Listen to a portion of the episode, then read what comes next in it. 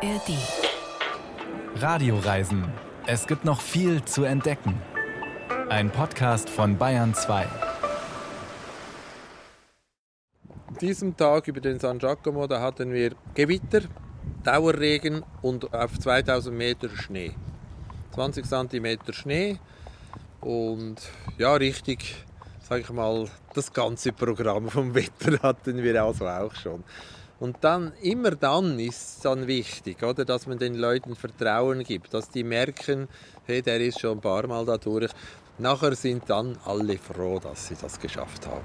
Das klingt nach Herausforderung. Es geht um einen Pass, San Giacomo, um Schnee, Dauerregen. Das klingt ungemütlich. Welche Herausforderung das ist, das hören wir gleich. Es zieht uns jedenfalls in die Berge heute in den Radioreisen. Dass der Berg ruft, das ist nicht nur ein altmodischer Spruch, es ist was dran. Die Sehnsucht nach dem Berg, die gibt es. Manche spüren es ganz stark, andere eher latent. Dass der Berg ruft, das kann auch passieren, wenn man weit weg wohnt und gar keine Zeit hat, andauernd im Gebirge rumzuspringen. Er ruft trotzdem immer zu, ganz leise aus der Ferne. Wir lassen den Berg heute laut rufen. Wir sind wandernd unterwegs und zwar von ganz entspannt bis richtig anspruchsvoll. Bärbel Wossack ist am Mikrofon und ich verspreche, es gibt viel zu entdecken.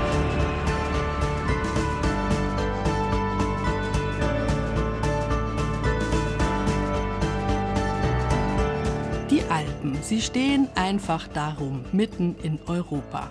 Sie zu überqueren war immer eine Herausforderung für die Menschen, denn die Welt konnte da ja nicht einfach aufhören am Alpenhauptkamm. Schon in der Steinzeit gab es Wege über die Alpen. Der Fund von Ötzi ist ein beeindruckender Beleg dafür. Eine dieser uralten Routen ist der Sprinzpfad, der von Luzern in der Schweiz über den Griespass nach Domodossola in Italien führt. Sprinz, so heißt der Käse aus der Gegend südlich von Luzern, ein bisschen ähnlich dem Parmesan, und der wurde im Mittelalter in Italien gern gegen Wein, Reis, Gewürze und Tuch getauscht. Säumer hießen die Leute, die diese Waren auf Pferden, Eseln oder Mulis auf schmalen Pfaden über die Berge transportiert haben. Eine harte Arbeit war das, Saum heißt Last. Den Sprinzpfad gibt es auch heute noch, die Lasten nicht mehr. Doris Bimmer war auf dem alten Bergweg unterwegs, der natürlich nur dann ein richtiger Säumerweg ist, wenn Pferde mit dabei sind. Wir sind kurz vor der Grenze Schweiz-Italien, auf dem Weg zum gut 2500 Meter hohen Griespass. Bisher ist alles ganz gut gelaufen. Oh, Martha! Andis Ruf wird mit jedem Mal eindringlicher. Oh, Martha! Er steht mit seiner Stute Larissa an einem steilen Anstieg. Larissa will nicht so wie Andi. Sie möchte in ihrer eigenen Geschwindigkeit den Berg hochstürmen. Aber dafür ist insbesondere dieser Pfad zu steinig, zu kurvig, schlicht viel zu riskant. Erst recht in der Gruppe, mit der wir unterwegs sind. Ein mulmiges Gefühl macht sich breit.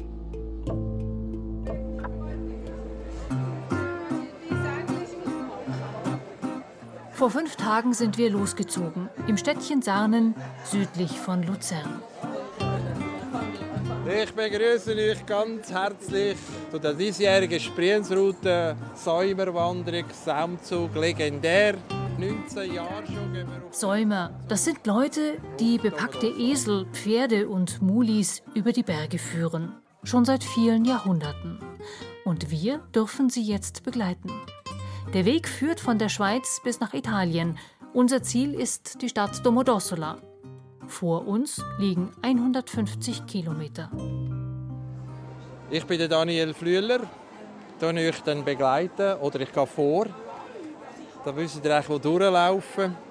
Und vor, hinter mir sind nachher die Gruppe Rosto, wo wir auch äh, geladen haben. Und, und nachher könntet ihr da hinten nachher folgen. Vor dem Start erklärt uns Tourguide Daniel die Spielregeln für die nächste Woche. Wir sind gut 20 Wanderer und folgen neun Tieren. Fünf Pferden, eine Muli, drei Eseln. Früher waren die Tiere die LKWs der Neuzeit, sagt Daniel, und die Säumer die LKW-Fahrer.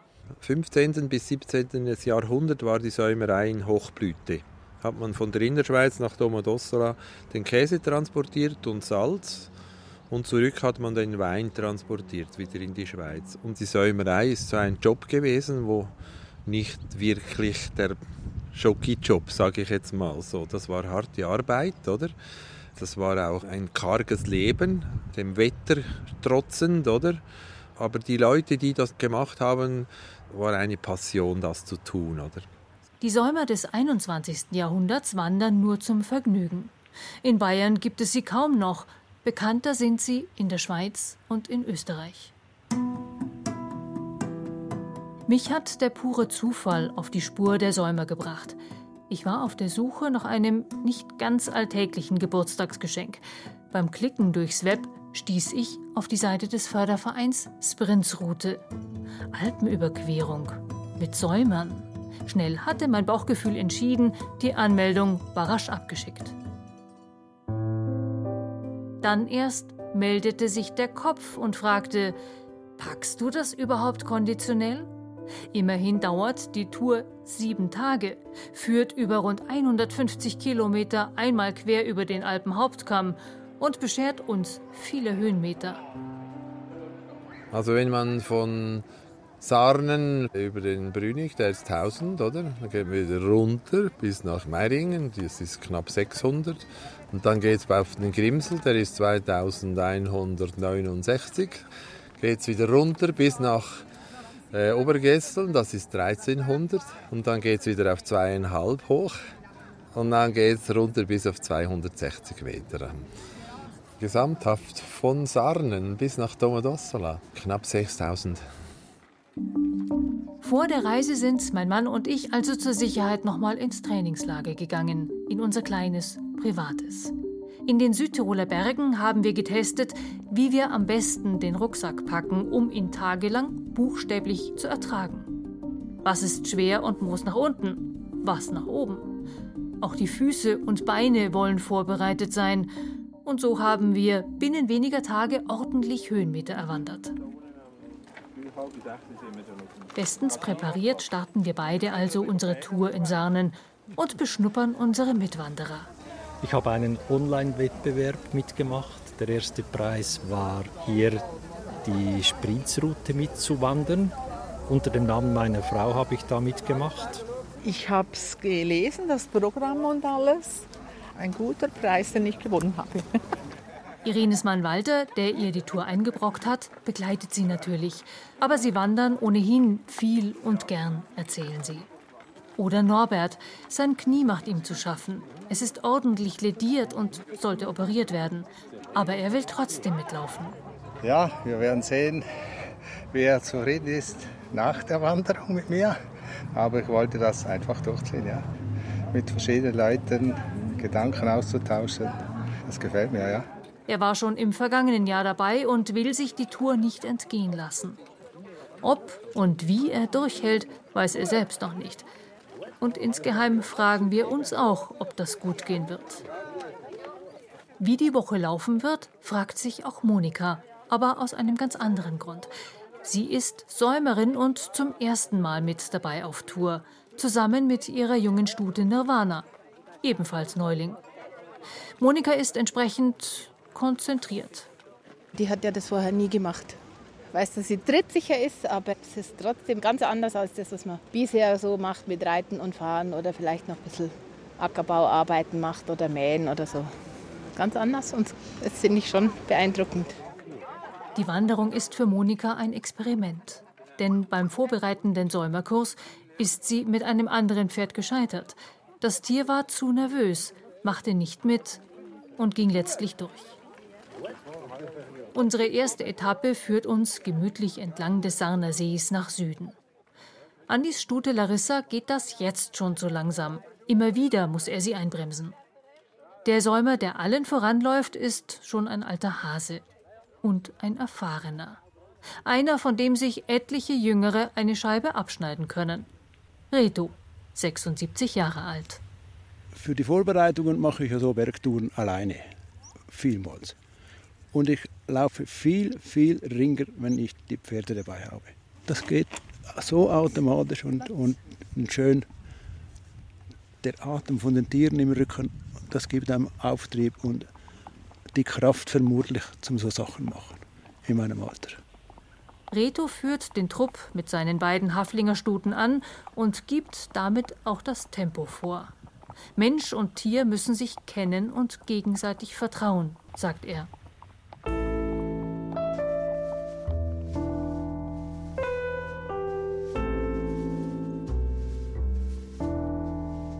Seit mittlerweile 20 Jahren laufen die Leute vom Förderverein jetzt schon diese Route mit ihren Tieren auf den Spuren der alten Säumer, auf den historischen Wegen von damals. Der Förderverein hat sich an den überlieferten Geschichten und Karten orientiert und versucht möglichst originalgetreu die Wanderung nachzuempfinden. Die Vergangenheit soll so wieder erlebbar werden. Und man will damit auch den Orten, die an der Route liegen, neue Touristen bescheren. Waren die Gemeinden früher durch die Säumer immer gut frequentiert, sind sie heute buchstäblich ab vom Schuss. Und auch wir profitieren.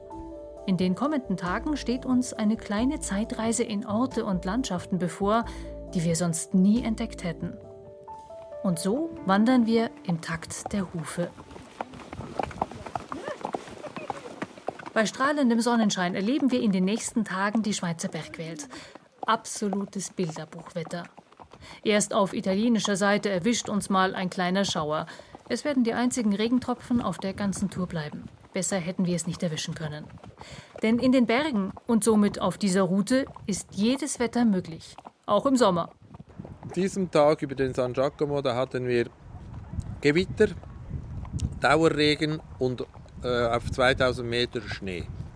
20 cm Schnee und ja, richtig, sage ich mal, das ganze Programm vom Wetter hatten wir also auch schon.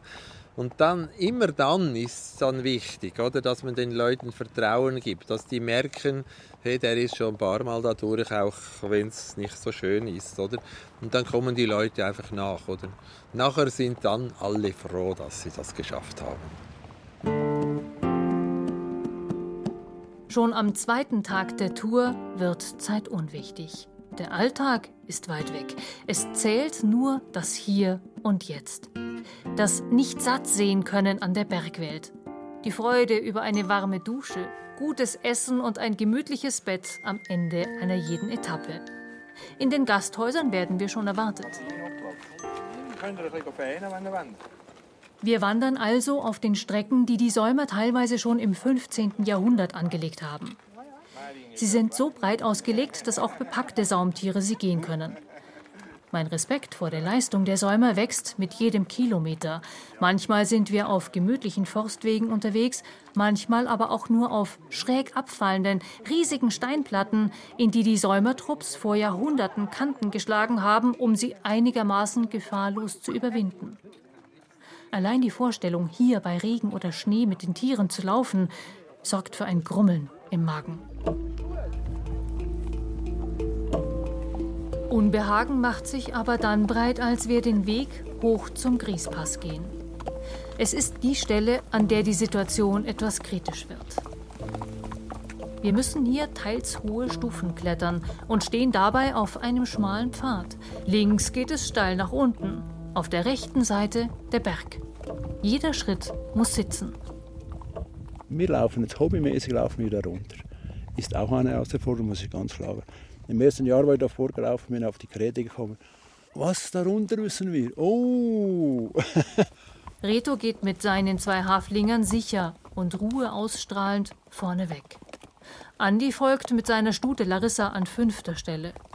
Das Pferd ist mit dem Tempo wieder gar nicht einverstanden. Larissa will den anstrengenden Berg schnell hinter sich haben. Aber das wäre viel zu gefährlich. Ein falscher Schritt und das Tier verunglückt oder der Säumer. Andi kann sie nur mit viel Kraft zurückhalten. Aber alles geht gut. Beide kommen verschwitzt und voneinander genervt oben an. Spätestens jetzt ist klar, das geht so nicht mehr weiter.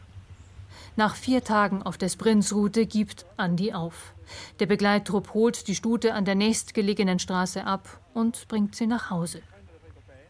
Auch an Reto, dem alten, erfahrenen Säumer sind die letzten Stunden nicht spurlos vorübergegangen. Jedes Mal, jetzt, wenn ich da runtergehe, nach immer. haben diese Leute streng gearbeitet. Hier hoch und die Tiere und bei jedem Wetter und immer wieder. Ne? Und eben als Erwerbszweig, wenn man so sagen darf. Und, und dann natürlich den größer lassen, als wir hier haben. Ne? Wir haben ja praktisch kein großes Gewicht drauf. Das bewegt mich jedes Jahr tief. Wir legen weiter Strecke zurück. Einen Tag nach dem anderen. Unfallfrei.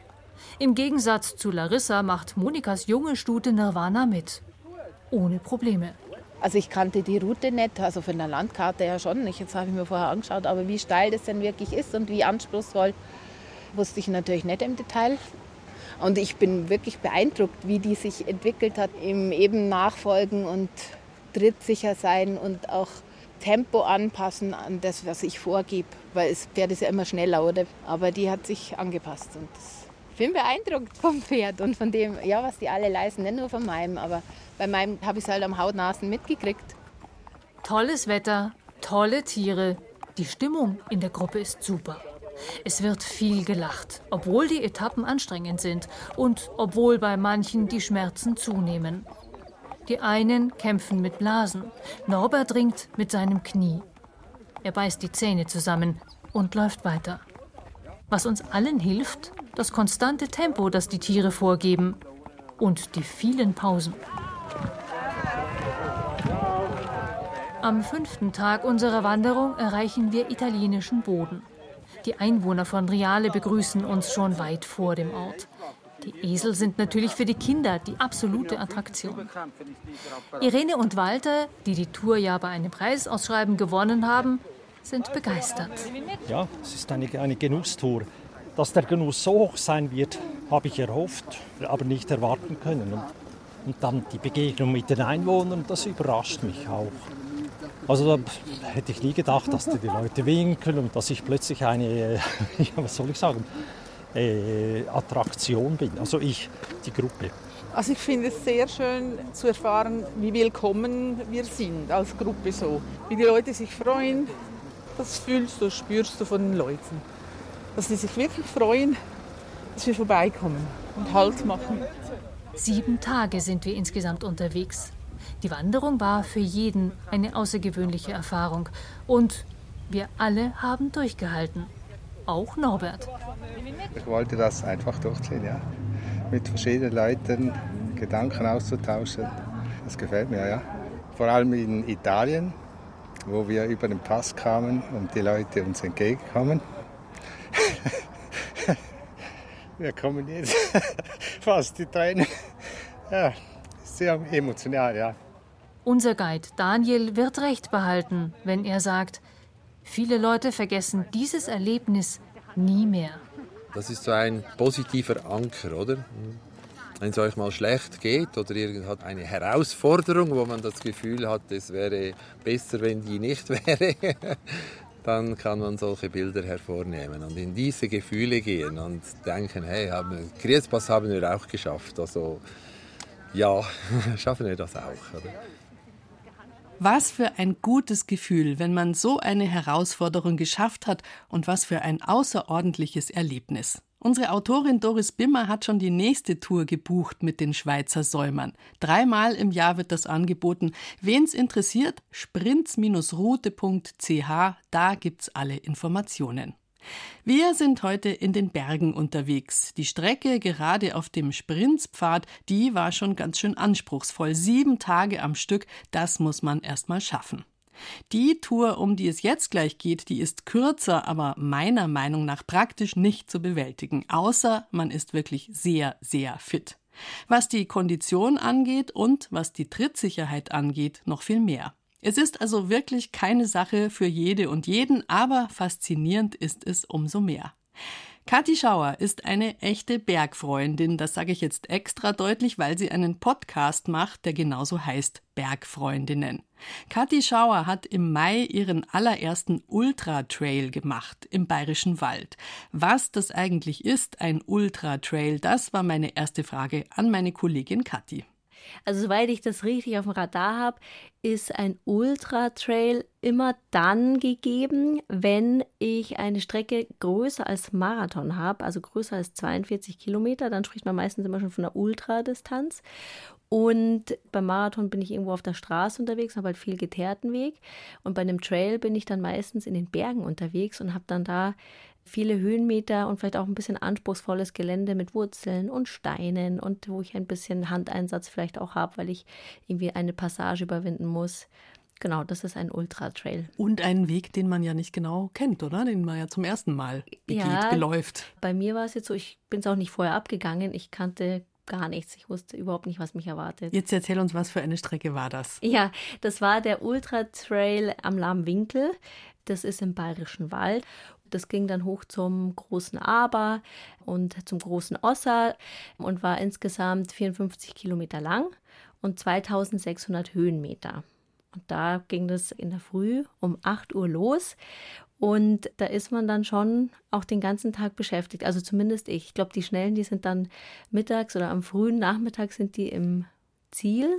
Bei mir jetzt aber ein bisschen länger gedauert. Ja, unfassbar, 54 Kilometer allein schon, wie, wie du gesagt hast, ja. mehr als ein Marathon natürlich, ja. aber 2600 Höhenmeter, ja. Gottes Willen, ich breche schon bei den Zahlen zusammen. Und es gibt ein Zeitlimit, also man muss auch ankommen, sonst ja, hat man es nicht geschafft. Ja, sonst hat man nicht, ja, hat man es nicht geschafft. Also es ist um 18.30 Uhr war Zielschluss. Und zwischen oder auf dem Ultratrail gab es dann auch immer so Verpflegungsstationen oder auch so Checkpoints. Und wenn man zu einer bestimmten Zeit nicht einen bestimmten Punkt passiert hat, musste man dann auch aufhören. Also nachdem du hier äh, bestgelaunt bei mir sitzt, hast du es geschafft.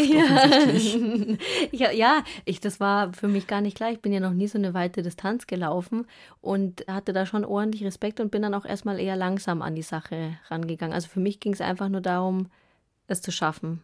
Also äh, herzlichen Glückwunsch ja, erstmal, muss ich sagen, bin sehr beeindruckt. Ähm, aber du bist jetzt auch nicht äh, unvorbereitet da reingegangen, weil du bist Läuferin und du bist ja auch große Bergfreundin. Also ja. da sind dann quasi zwei Sachen zusammengekommen, die eigentlich für dich gut zusammenpassen. Ja, voll. Und ich frage mich gerade selber, wieso ich da nicht schon früher auf die Idee gekommen bin. Letztes Jahr bin ich auch zwei Straßenmarathons gelaufen und da habe ich viel auch auf der Straße trainiert. Und da habe ich mich voll geärgert im Nachhinein, weil ich dann im Sommer relativ wenig in den Bergen unterwegs war. Und dieses Jahr hatte ich dann ein Interview mit der Eva Sperger, das ist auch eine Ultra-Trail-Läuferin. Und dann bin ich so das erste Mal auf dieses Trail-Laufen gekommen. Und dann dachte ich mir so, hä, das ist ganz praktisch, da kann ich irgendwie so Berge und Laufen miteinander verbinden. Probiere ich das doch mal. Und das hat mir richtig gut gefallen, weil du wirklich in einer schönen Kulisse läufst und so viele also du hast halt einfach sehr viel Abwechslung drin. Beim Straßenlauf ist relativ gerade und du läufst irgendwie so vor dich hin. Und in den Bergen hast du unterschiedliches Gelände. Es geht mal hoch, es geht mal runter und du hast eine schöne Kulisse. Also dieses Interview, das du selber geführt hast ja. und das dich so inspiriert hat, das ja. kann man natürlich nachhören ja. im Podcast Bergfreundinnen jederzeit. Also wer sich da inspirieren lassen will, was für ein Tempo muss man sich denn da ungefähr vorstellen? Ist das Gehen oder ist das schon Laufen? Also wenn es wirklich steil ist, ist es zügiges Gehen bei den geraden Stellen und bei dem Downhill, also wenn es bergab geht, ist es schon Laufen. Bist du allein gelaufen oder wart ihr in einer Gruppe? Wie war das? Ja, also ich bin mit meinem Mann gelaufen und dann war noch ein Freund von der Bergwacht mit dabei und noch ein Freund von dem Freund. Die erste Hälfte, also bis zum großen Aber, das sind ungefähr 23 Kilometer, sind wir alle zusammen gelaufen und gegangen. Und dann haben wir ab dem großen Aber hat sich dann aufgeteilt. Da haben dann der Freund und ich haben dann gesagt so, ah, wir können noch ein bisschen Gas geben, wir haben noch ein paar Reserven. Und dann sind wir in unserem Tempo weitergelaufen und mein Mann und der Bergwachtskamerad, die sind dann auch zu zweit gewesen. Das finde ich eine interessante Sache, ja. weil darüber diskutieren wir auch immer in der ja. Familie. Findest du es anstrengend, zu langsam unterwegs zu sein? Ja, also wenn ich am Berg unterwegs bin, möchte ich schon merken, dass ich jetzt, also ich möchte ins Schwitzen kommen. Also es kommt immer darauf an, was ich für eine Erwartung habe. Also wenn ich weiß, ich bin mit meiner Mama unterwegs, dann ist es auch okay, wenn wir ganz gemütlich und langsam unterwegs sind. Dann weiß ich das aber vorher. Wenn ich jetzt beispielsweise mit meinem Mann oder mit meiner Zwillingsschwester unterwegs bin, dann habe ich immer so die Erwartung, ja, wir sind zügig unterwegs. Und dann würde ich es nicht so cool finden, wenn die dann auf einmal sagen würden, so, oh nö, ich will jetzt hier noch den Stein angucken und das Bäumchen angucken. Das würde das oh, da wären wir keine nerven. guten Partnerinnen, oh das sage ich dir. Ich muss alles anschauen und wie Sau Stunden. wie ist das denn, wenn du das jetzt mit dem Straßenlauf vergleichst? Klar, Straße platt und Teer, aber wie ist die Herausforderung? Ist es natürlich noch anstrengender, wenn es auch noch bergauf geht, aber auch so vom Gelände, wie machen das denn die Füße mit? Ja, es ist schon anspruchsvoller und du musst dich vor allem beim Downhill, also wenn du bergab läufst, musst du dich viel mehr konzentrieren, weil du ja wirklich gucken musst, ist da irgendwie eine Wurzel oder ist da ein Steinchen. Ähm, und oft hast du dann auch so, so ein bisschen so, so Treppengelände, sage ich mal, ähm, wo du auch aufpassen musst. Also da bin ich schon super konzentriert. Beim Traillauf, bei den Bergaufstellen, merke ich, dass ich dann auch wirklich richtig hohen Puls bekomme. Aber so, also für mich ist es deutlich angenehmer, so ein Traillauf, als so ein Straßenlauf. Nach jedem Straßenmarathon hatte ich sofort Schmerzen, also in den Beinen. Also wenn ich da noch irgendwie eine Treppe hoch oder runter gehen muss zur U-Bahn, da habe ich wirklich bei jeder Stufe ge gemosert und so, au, au, au. Und das hatte ich jetzt bei dem Ultra Trail äh, am lahmen Winkel hatte ich das nicht. Habe mich jetzt nicht so K.O. gefühlt, dass ich sage so, oh Gott, Leute, ich kriege das nicht mehr hin. Sondern also, da hatte ich noch wer Kraft. vor dem Marathon zurückschreckt, macht dann einfach einen Ultra Trail von 54 Kilometern.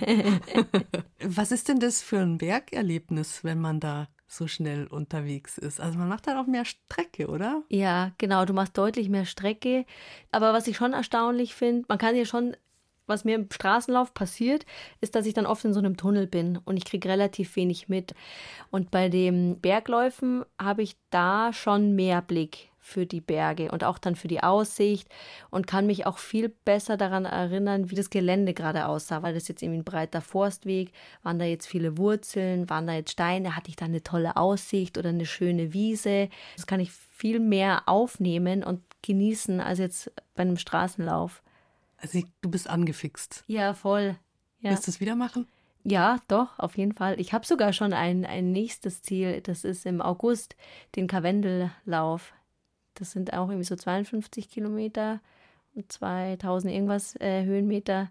Und das gucke ich mir nochmal an. Ja, dann hoffen wir, dass es nicht zu heiß wird. Ja, ja, das ist das Risiko. Wie war denn dein Gefühl vor diesem Lauf? Der Respekt war wahrscheinlich sehr groß. Mhm. Hast du vor irgendwas Angst gehabt oder Bammel wenigstens? Ja, doch, ich hatte schon Angst. Ich bin ja noch nie so eine weite Strecke gelaufen und hatte schon Angst, dass ich das nicht schaffe. Und das ist ja dann auch schwierig, weil du bist ja dann mitten im Nirgendwo und es ist ja nicht so, dass ich jetzt einfach in die U-Bahn steige und dann bin ich wieder zu Hause, sondern du bist irgendwo auf einem Gipfel oder zwischen Gipfeln und musst halt dann noch, du musst ja dann trotzdem immer noch irgendwie runterkommen. Und da hatte ich so ein bisschen Angst, ob ich die körperliche Belastung aushalte, also über die Strecke und dann auch mit den Höhenmetern, weil ich das noch nie so viel am Stück gegangen bin. Wovor ich auch Angst hatte, ist, weil man muss sich ja zwischendrin, muss man sich ja auch verpflegen. Und dann oft ist es so, dass Läufer dann irgendwie so Gels oder so Riegel haben. Und da ist dann auch oft viel so Fructose und so drin. Und da hatte ich schon ein bisschen Angst, ob das mein Magen dann über die Zeit auch mitmacht. Und das war auch nochmal so eine spannende Herausforderung, wie ich das körperlich so wegstecke. Da kommt der Hungerast. Genau. Beim Hungerast, das ist schon die Vorlage für die Tour de France sozusagen. Ja. Das nächste Projekt steht ja schon an ja. mit den Bergfreundinnen, mit dem Fahrrad von München nach Paris. Und wieso Tour de France? Weil ihr trefft auch die Tour de France unterwegs, habe ich gelesen. Genau. Erzählt kurz, was steht euch da bevor? Ja, sehr gerne. Die Bergfreundinnen, wir fahren am 12. Juli, fahren wir mit unseren Gravelbikes nach Paris und werden dann unterwegs natürlich irgendwo auf Zeltplätzen äh, schlafen, aber auch unsere Community haben wir auch um Hilfe und Unterstützung gebeten, ob die vielleicht einen Garten für uns frei haben oder ein, eine Couch oder ein Gästezimmer. Und äh, freuen uns dann natürlich riesig auch mit der Community zu interagieren und aber auch auf der Route ganz viele weibliche Persönlichkeiten zu treffen. Also da äh, haben wir uns schon einiges überlegt, wen wir da treffen wollen und da haben wir auch schon ordentliche Etappen mit dabei. Das wird schon nochmal spannend. Also ihr werdet sicher ein paar Berge suchen und finden unterwegs, aber dann wird es irgendwann flach. Genau, irgendwann wird es flach, ja. Das wird sein wie bei eurer großen Alpenüberquerung. Mhm. Man kann euch sozusagen begleiten. Ihr macht jeden Tag einen Podcast, also man weiß dann genau, wie es steht, wo ihr seid, wie es weitergeht und was für spannende Menschen ihr unterwegs treffen werdet. Genau, absolut. Das kann man alles im Podcast mitverfolgen. Wir werden ja auch von einem Filmteam noch begleitet. Da entsteht dann auch eine Dokumentation, die dann auch in der ARD-Mediathek zu finden ist und natürlich auf Social Media, auf Instagram auch gerne uns folgen und dann live die Bilder sehen, was wir machen, wie es uns geht, ob wir schon total aufgebrannt sind von der Sonne oder sonstige Wehwehchen. Vielleicht regnet es ja auch die ganze oh Zeit. Oh Gott, ja, hoffentlich nicht. Ich hoffe nicht. Ja. Also du wirst es sicher durchhalten nach dieser Vorbereitung mit dem Ultra Trail. Am 12. Juli geht's los. Mhm. Die Bergfreundinnen kann man im Podcast begleiten und auf Social Media. Danke für den Besuch. Ja, danke dir. Kathi Schauer war das, eine von den drei Bergfreundinnen, die wir demnächst auf ihrer Fahrradtour nach Paris begleiten können. Eine Tour, die für mich zumindest im Bereich des Vorstellbaren ist, im Gegensatz zum Ultra Trail. Aber Maximum Respekt, wer sowas schafft und dann auch noch die Natur genießen kann. Ich bin da langsamer gestrickt, ich schaue gern Blümchen und Schmetterlinge am Wegesrand an und das geht auf keinen Fall im Laufen. Da muss man unbedingt stehen bleiben. In die Berge zieht es uns heute und ich kann nur sagen, als ich mal weit weg von den Bergen gewohnt habe, da habe ich sie so sehr vermisst wie nie zuvor. Es ist nicht so, dass ich dauernd in den Bergen unterwegs wäre, aber ich könnte es jederzeit tun, theoretisch wenigstens. Das macht einen gewaltigen Unterschied. Bisher hatten wir heute zwei Touren im Programm, die eigentlich nur für sehr fitte Menschen geeignet sind. Aber Fitness ist nicht das Einzige, was zählt, wenn man Zeit in den Bergen verbringt. Barbara Weiß hatte ein Bergerlebnis, bei dem nicht der Gipfel das Ziel war oder das Schaffen einer extra langen Strecke. Es geht ins Falsertal in Tirol. Das kleine Tal geht vom Wipptal ab und da dürften die meisten schon mal auf der Autobahn vorbeigeschossen sein, kurz vor dem Brenner. Dort jedenfalls im Falsertal kann man Helga Hager mit ihren Ziegen auf der Alm helfen. Ein ganz besonderer Urlaub, der schon anstrengend ist, aber auch unglaublich beruhigend.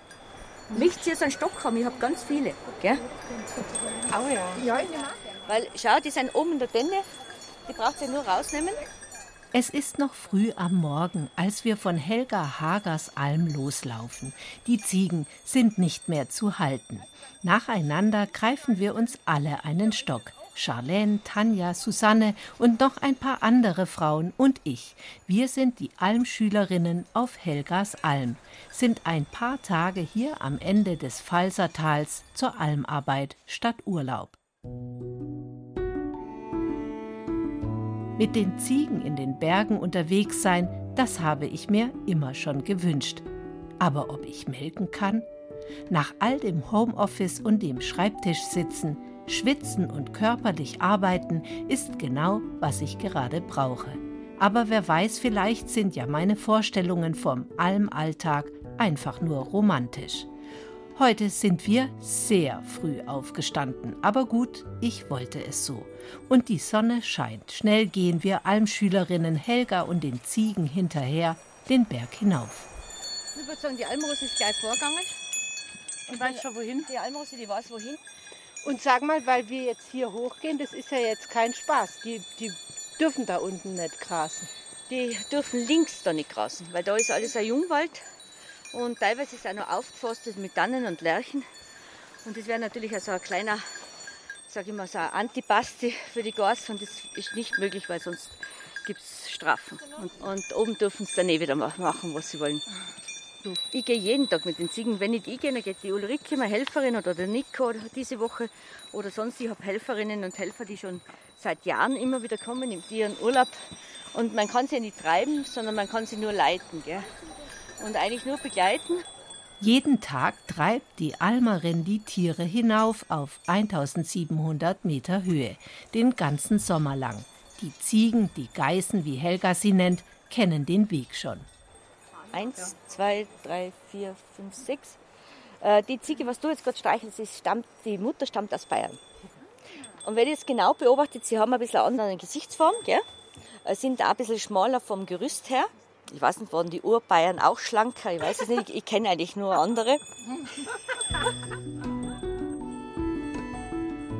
Die Schule der Alm auf Helgas 300 Jahre alter Alm liegt mitten im Nordtiroler Naturschutzgebiet Falsertal, nicht weit vom Brenner. Hochgebirge, Alpenhauptkamm. Seit mehr als zehn Jahren ist Pfalz mit seinen gut 500 Einwohnern ein sogenanntes Bergsteigerdorf. Zum Konzept gehört, dass man sich hier für nachhaltigen Tourismus einsetzt. Hier gibt es keine Bergbahnen und im Winter keinen Skizirkus, keinen Touristenrummel, sondern das Gegenteil, Einsamkeit. Genau das, was Almschülerinnen wie ich gesucht haben. Eins mit der Natur zu sein, einfach diese Romantik von Natur und ja, die Ruhe, die Luft, all das zusammen. Ich finde das auch schön. Dadurch hat man gleich das Gefühl, so auch ein Teil dessen zu sein. Gar nicht so als Tourist hier anzukommen, sondern wenn man so nah gleich dran ist, vermittelt das auch einem gleich dieses Gefühl, ja, man gehört dazu. Man hat das Gefühl, man gehört dazu, weil man sich auch ein bisschen nützlich macht. Ein schönes Gefühl, kein Fremdkörper zu sein. Nicht nur mit den Ziegen kann man Helga helfen, es gibt noch viel mehr zu tun auf der Alm auf 1350 Metern Höhe. Zum Beispiel Heu machen. Da muss man erst einmal das Gras schneiden mit der Sense. Gar nicht so einfach, wenn man an einem steilen Berghang steht. Ja. Das waren drei. Drei halbe. Ohne Schlagen. Ja, man unterschätzt das, dass das eine Übung braucht, bis einem das dann so richtig effektiv über die Hände gleitet. Entweder streife ich rüber oder hack die Spitze rein, aber so richtig effektiv, so Abschnitt für Abschnitt, hm, das braucht dann so ein bisschen Routine. Ja, also jetzt dachte ich, naja, viel geschafft habe ich nicht. Aber das ist, wenn es dann, wenn du es ein bisschen kannst, wenn es läuft, dann ist es auch nicht anstrengend. Und du machst ja nur, ja, 10, 20 Sensenbewegungen, dann stehst du, darfst du wieder wetzen. Und wenn es ganz gut läuft, dann kommst du wirklich in so eine, eher in so eine Meditation. Anstrengend ist schon, auch trotzdem. Klar, in ein paar Tagen wird man nicht zur Profi-Sensenfrau, aber es ist ein erster Einblick ins Almleben und man kann sich jetzt besser reinfühlen und verstehen, was die Bergbauern in den Bergen leisten. Ich fand es einfach sehr, sehr attraktiv, dass man über einen ganz, ganz kurzen Zeitraum einen Einblick in die Bewirtschaftung von der Alm bekommen kann, weil normalerweise ist es ja ein ganzer Sommer oder eben auch mehrere Wochen, Monate. Und das fand ich jetzt ganz cool, um da eben mal so ein bisschen den kleinen Zeh quasi reinstecken zu können und zu schauen, okay.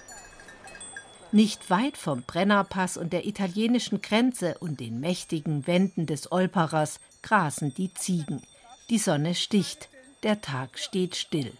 Auf der Alm ihrer Familie im Pfalzertal hat Helga die Sommer ihrer Kindheit verbracht. Dann ist sie weg aus dem Dorf. Vor ein paar Jahren hat sich die Pfalzerin, die von Beruf Sommeliere ist, dazu entschieden, die Familienalm wieder zu rekultivieren. Jetzt verbringt sie die Sommer wieder hier und erklärt den Almschülerinnen und Schülern alles übers Almleben. Was fressen Ziegen? Wie lagert man Heu? Wie sind die Almen entstanden? Und wie war das Almleben früher? Gehen wir 70 Jahre zurück, wo es im Tal wirklich hunderte von Ziegen gab. Da gab es diese Hüterbuben und die mussten bei Wind und Wetter, holten sie die Ziegen am, am Hof ab und gingen dann bis Richtung Zeisch und am Abend brachten sie sie wieder zurück und dann wurden sie wieder gemolken. Und die Kinder, man muss sich vorstellen, das waren großteils Kinder, die mussten wirklich bei Wind und Wetter, die hatten keine Gore-Tex und keine Softshell-Sachen, sondern die haben wirklich teilweise, manche haben gar keine Schuhe gehabt. Gell? Und alle diese Männer, die heute sehr alt sind, die sagen dann, das war nicht die schönste Zeit. Stell dir vor, du hast 70 Ziegen bei dir, bist eigentlich ein Kind oder ein Jugendlicher und musst es irgendwie schaffen, dass die wieder nach Hause kommen. Also ich habe schon großen Respekt davon. Wir Almschülerinnen haben heute dagegen keine Verantwortung. Und so ist die Alm mit den Ziegen für uns eine wahre Idylle. Die Brotzeit schmeckt, wir dösen in der Mittagshitze. Herrlich, weit weg von allem. Doch plötzlich alles anders. Helga erkennt an den Wolken, dass ein Gewitter aufzieht. Aber es geht dann so schnell, also ich traue dem Wetter nichts. Ich muss jetzt mal schauen, wo die Gas sind und mein GPS auf einschalten. Einer hat ein GPS an, am, am Halsbandel. Bei den Himbeerblättern, die die Ziegen lieben, im Wald ortet Helga ihre Geißen und zusammen bringen wir die kleine Herde wieder sicher zurück ins Tal, gerade noch rechtzeitig, bevor das Gewitter so richtig losgeht.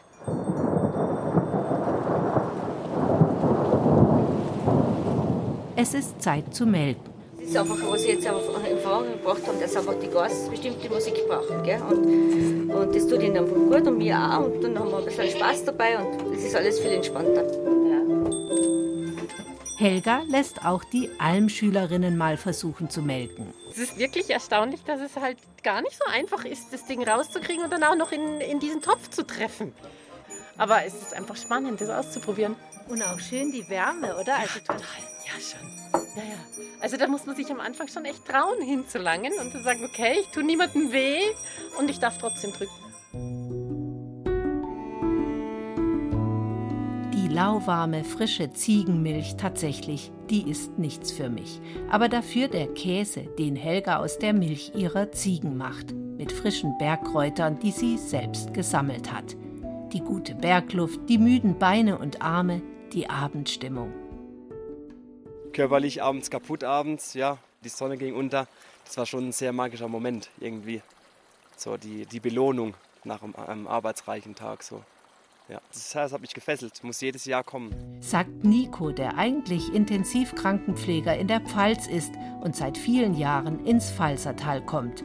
Entspannung durch körperliche Arbeit, damit wirbt auch das Pfalzertal. Auf Helgas Homepage steht, wer hierher kommt, erfährt, wie glücklich und zufrieden körperliche Arbeit machen kann und wie schön das Gefühl ist, in der Gemeinschaft der Gruppe etwas zu schaffen.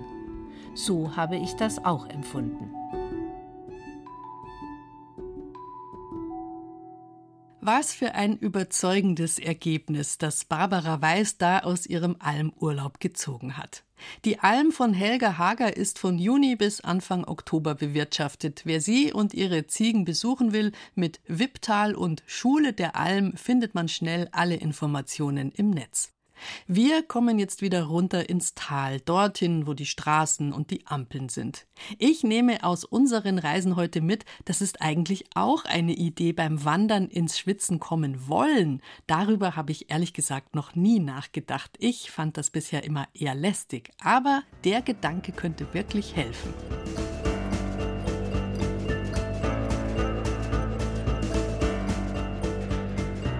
Wandern geht selbstverständlich nicht nur in den Alpen und im Bayerischen Wald, sondern auch im Flachland, an Flüssen und Bächen entlang, um Seen herum, durch Wälder und Felder. Draußen sein, das geht direkt hinterm Haus los. Wenn es Sie ein bisschen weiter wegzieht, nehmen Sie die Radioreisen als Podcast mit. Sie finden uns in der ARD Audiothek und überall, wo es Podcasts gibt. Am Mikrofon war Bärbel Wossack.